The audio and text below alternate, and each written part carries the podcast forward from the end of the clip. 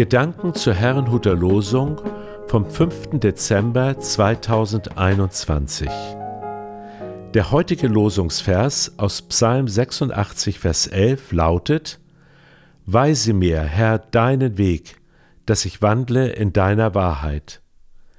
Der dazugehörige Lehrtext aus Johannes 14, Vers 6 Jesus spricht, Ich bin der Weg und die Wahrheit und das Leben. Niemand kommt zum Vater, es sei denn durch mich. Es spricht Angela Mumsen. Der Weg und die Wahrheit. Der heutige Losungsvers lautet vollständig: Weise mir, Herr, deinen Weg, dass ich wandle in deiner Wahrheit. Erhalte mein Herz bei dem ein, dass ich deinen Namen fürchte. Ich denke, dieser zweite Teil macht deutlich, dass es David, dem Verfasser, um mehr als eine Landkarte ging, wie man zu Gott findet. Vielmehr strebte er danach, innerlich ungeteilt so zu leben, dass es Gott gefällt. Dabei war er sich dessen bewusst, dass er das nicht einfach so aus sich heraus machen konnte. Deshalb bat er Gott um Hilfe. David hatte also erkannt, dass es eine Sache ist, etwas zu wollen, hingegen eine andere, es zu können.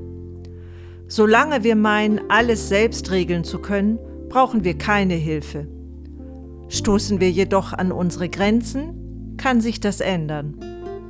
Eine solche Grenze ist die Frage nach der Wahrheit und auch die Frage nach dem Weg zu Gott. Darüber gibt es unzählige Meinungen.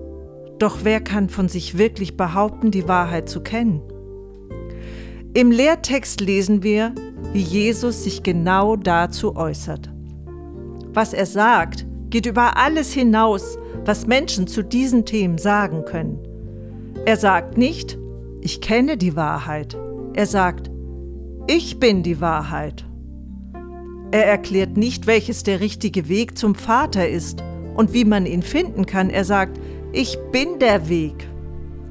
Und dann setzt er noch hinzu, niemand kommt zum Vater, es sei denn durch mich. Spätestens hier steigen viele aus, da diese Aussage für sie zu ausschließlich ist.